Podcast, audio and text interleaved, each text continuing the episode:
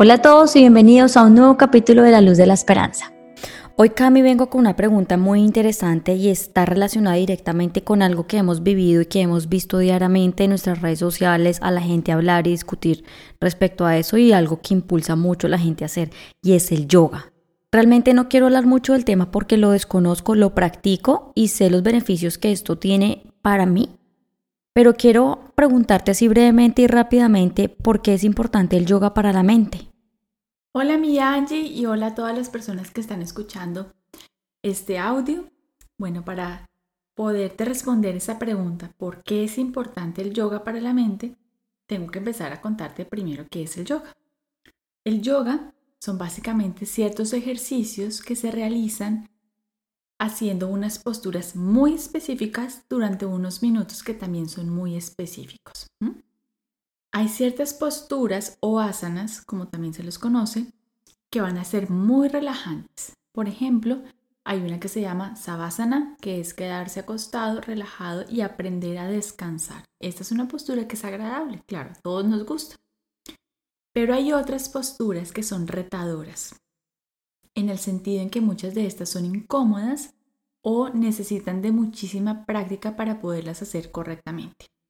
Entonces puede que sean incómodas porque toca mantener eh, un equilibrio, eh, son incómodas porque puede que se necesite mucha flexibilidad y aún no la tengamos, o porque se necesite mucha fuerza y todavía nuestros músculos no estén suficientemente tonificados para eso.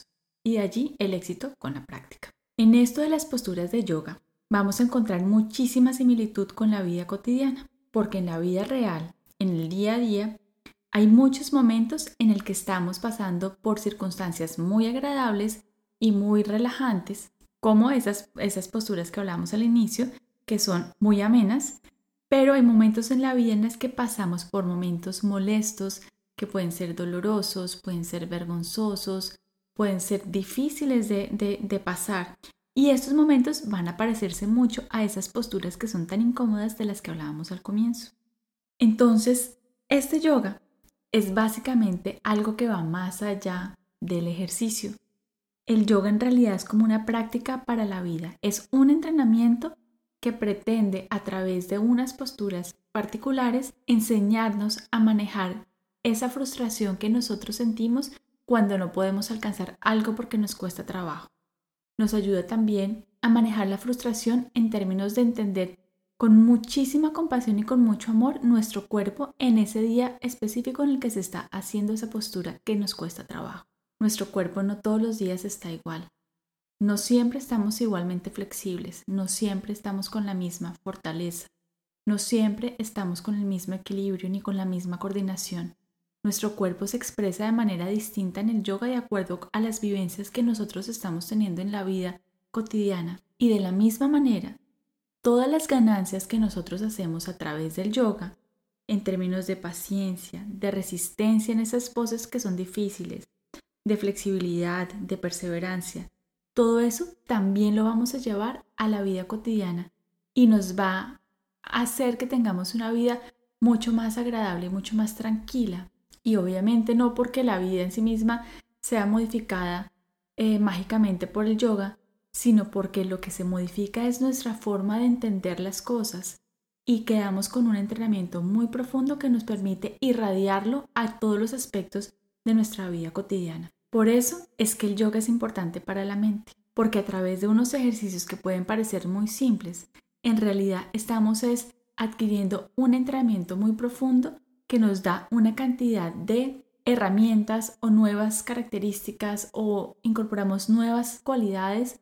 que nos van haciendo mucho más fácil poder ponerlas en práctica cuando nos encontremos en la vida cotidiana con algo en lo que necesitemos poner, por ejemplo, mucha más flexibilidad a través de tal vez estirarnos y hacer las cosas un poco diferente a como las hacíamos antes, o cuando necesitamos imprimir mucha más fuerza y energía porque eso es lo que la, la, circunstancia requiere, o más coordinación, etc. Todo lo que hagamos sobre el mat de yoga, el mat de yoga es el tapete de yoga, todo lo que allá, hagamos allí y logremos en ese momento, eso lo vamos a lograr para la vida a nivel general. Cami, eso que tú dices es verdad, o sea, como que cada día los ejercicios son diferentes y además como que la flexibilidad y los ejercicios van más allá de solamente hacer un ejercicio físico, sino también es como entrenar la mente y cómo esto ayuda en mi día a día.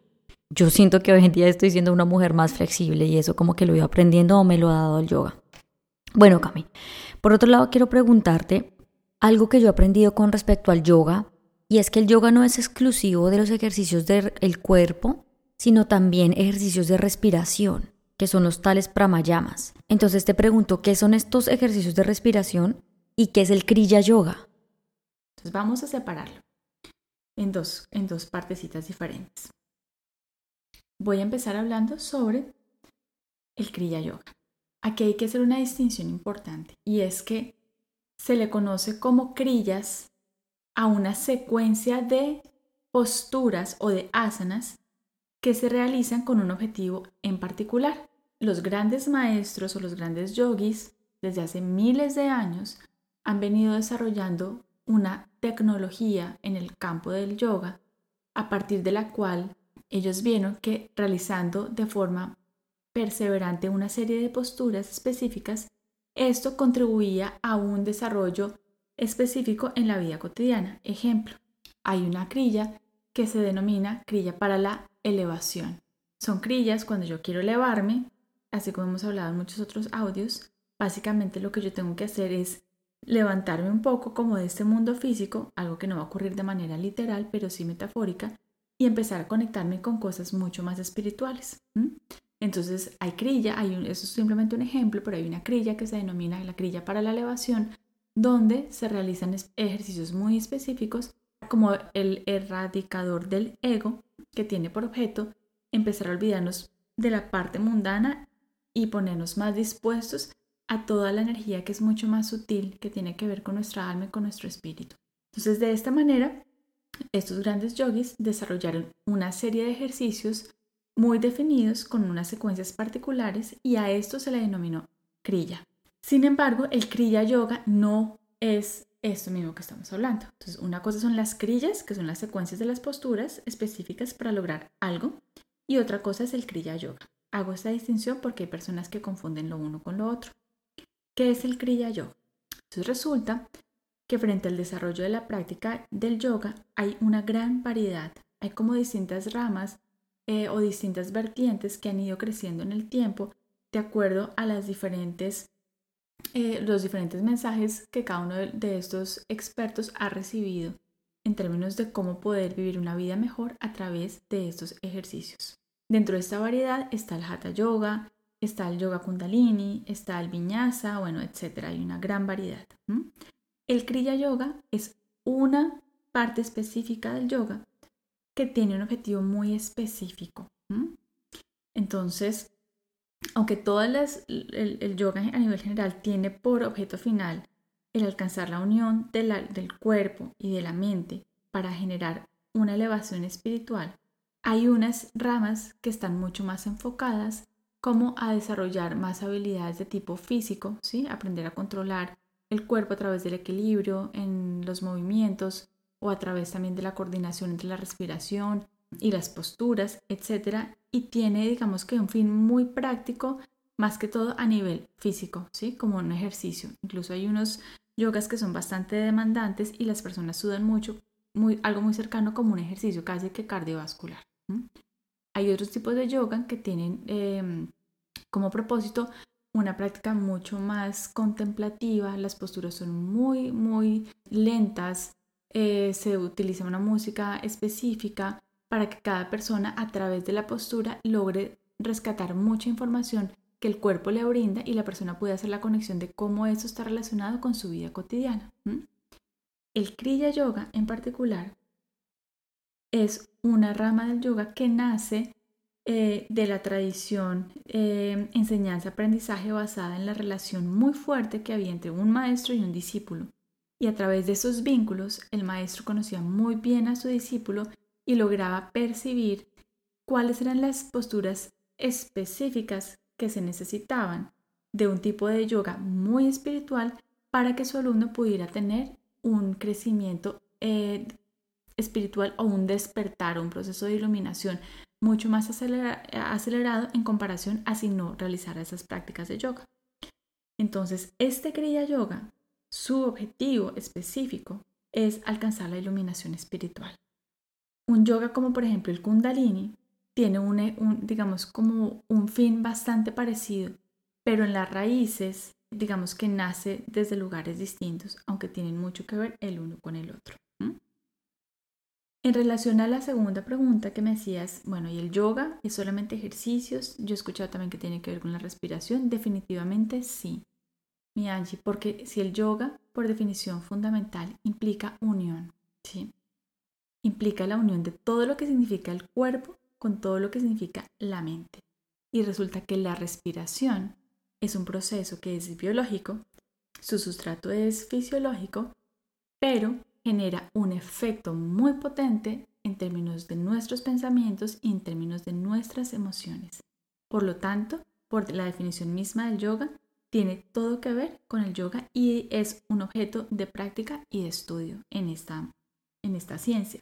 Hay una frase que se viene a mi mente en este momento y creo que puede definirte mucho lo que te quiero explicar y es, tu vida es como tú respiras. Cuando nosotros respiramos de una manera muy lenta, de una manera muy pausada, inmediatamente producimos un efecto en cascada en diferentes áreas de nuestro ser. Respirar lento implica respirar más profundo. Cuando respiramos más profundo, el intercambio de gases que se realiza en nuestros pulmones entre oxígeno y CO2 es mucho más eficiente. Cuando tenemos un intercambio mucho más eficiente, logramos abstraer más oxígeno para llevarlo a nuestra sangre, vamos a tener un proceso sináptico en nuestras neuronas también que es mucho más eficiente. Esto quiere decir que nuestro cerebro tenemos más oxígeno y con más oxígeno en nuestro cerebro podemos tener ideas que son muchísimo más claras. Y cuando nosotros podemos tener ideas más claras, estamos pensando más claro. Cuando pensamos más claro, esto inmediatamente tiene un impacto en la forma en la que nosotros nos sentimos. De alguna manera nuestro cuerpo percibe que tenemos control, aunque sea desde el punto de vista cognitivo, y las emociones también son mucho más tranquilas y pausadas. Y esto tiene un efecto en la forma en la que nosotros respondemos de manera conductual o comportamental frente al entorno. O sea que respirar más lento hace que pensemos mejor, tomemos mejores decisiones, respondamos de forma más tranquila ante el entorno y ante las demandas de la vida. Por eso yo te decía, tu vida es como respiras. Cuando tenemos una vida que está supremamente agitada, yo te aseguro que si en ese momento tú te centras en tu proceso de respiración desde el punto de vista fisiológico, te vas a dar cuenta que estás respirando muy posiblemente de forma superficial, llevando, digamos, el aire especialmente como a la, parte superior del pecho, pero no, se realiza una expansión abdominal que ocurre cuando se da la respiración que es profunda y eso tiene un efecto en el cuerpo y genera ansiedad. ¿sí?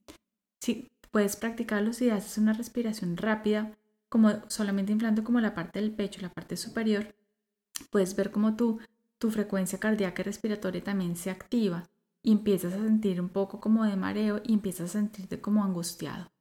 Entonces, cuando estamos viviendo en la vida muy angustiados por diferentes cosas, haz el ejercicio o hagan el ejercicio de empezar a respirar más profundo inflando el vientre y van a ver cómo todo su sistema se regula y empiezan a, sentir inicialmente más calma.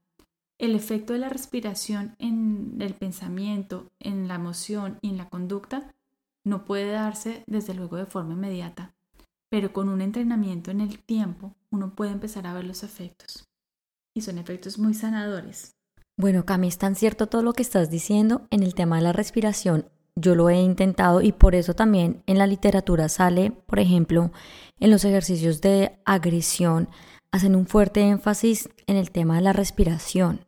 Y hay terapia de respiración y hay que hacer a los pacientes terapia de respiración porque esto les enseña y les ayuda a calmarse y a tomar otras decisiones, por supuesto.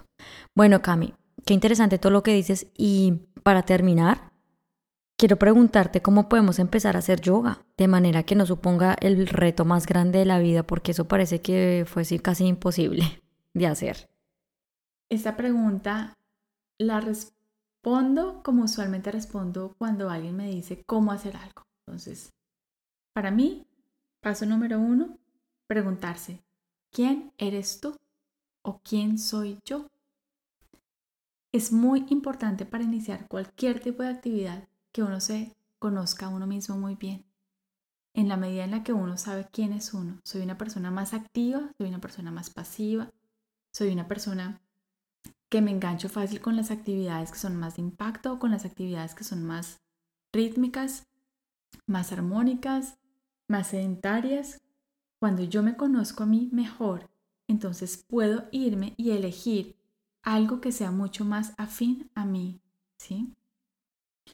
Como les dije anteriormente, en el yoga hay una gran variedad de distintos tipos de yoga que tienen objetivos distintos, diferentes. Y creo que lo más sabio es que uno primero resuelva esa pregunta, bueno, ¿quién soy yo? ¿Cuál es mi estilo personal? ¿Qué es lo que yo busco en el yoga? ¿Cuál es mi interés? Tengo curiosidad eh, del yoga porque he escuchado que me ayuda a bajar de peso. Hay personas que ese es su interés. O eh, mi interés con el yoga es ganar elasticidad porque me he dado cuenta que me estoy poniendo muy rígido con el tiempo. O quiero tonificar, quiero ganar fortaleza. O quiero lograr entrenar mi mente. Eh, o quiero crecer como persona. En fin, ¿cuál es tu interés y quién eres tú? Y con base en eso, Ve e investiga sobre los diferentes tipos de yoga. Hazte una impresión de primera mano de ti mismo, ¿sí? Investiga, lee sobre los diferentes tipos de yoga y si puedes, prueba clases diferentes. Puedes entrar a clases para principiantes de los diferentes tipos de yoga y vas a poder empezar a distinguir y a mirar cuál resuena mejor contigo, cuál se parece más a ti y cuál te acerca a eso que tú estás buscando.